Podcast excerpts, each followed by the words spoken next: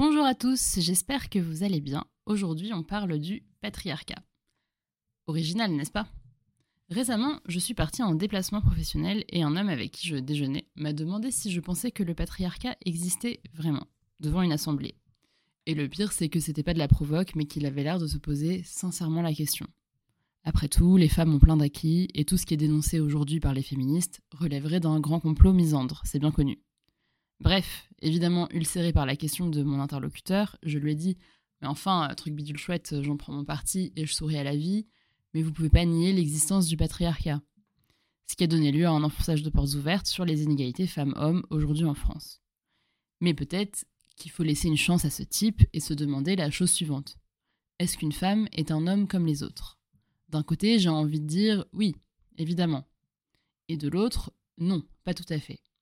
Oui, évidemment, parce que revendication d'égalité, et non pas tout à fait, car assignation des femmes par les hommes à des rôles assez réducteurs. À minima, maman est putain pour faire la meuf qui cite Jean Eustache comme une grande intellectuelle.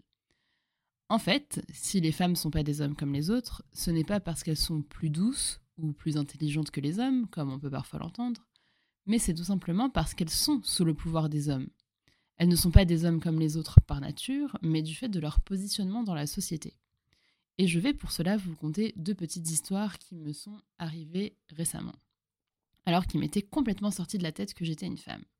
Parce que oui, j'avoue, il y a des moments où ça me traverse plus l'esprit, où je mène gentiment ma vie avec mes 30% de salaire en moins et un plafond de verre au-dessus de ma tête.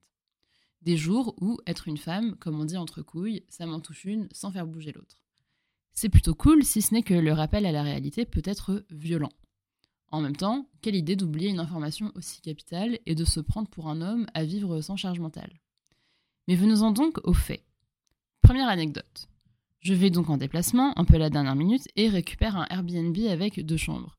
Ni une ni deux, un collègue me dit Ah, mais si t'as deux chambres, tu peux habiter avec machin. Réaction immédiate Oui, bien sûr. Question de ma responsable Ça va aller avec machin? Je dis Oui, oui. Elle me répond Tu verras, il est très sympa. Ce qui était vrai.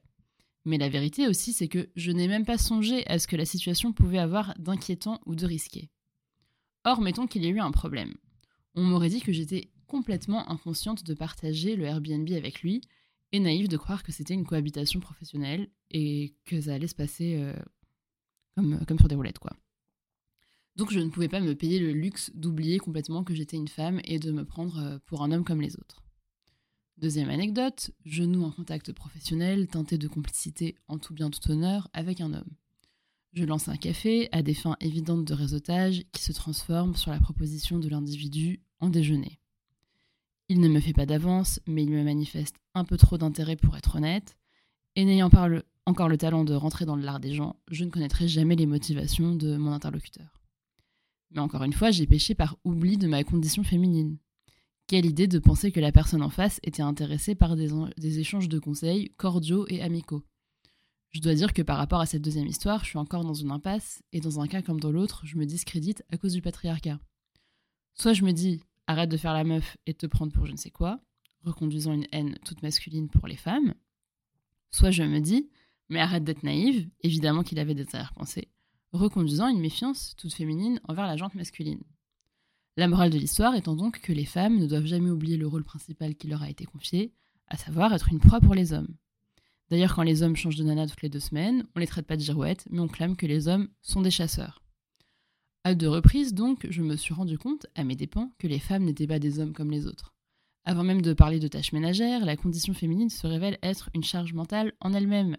Il faut avoir sans cesse présent à notre esprit que nous sommes des femmes, il n'y a pas de temps mort, c'est un job à plein temps et ça revient dans la tronche comme un boomerang.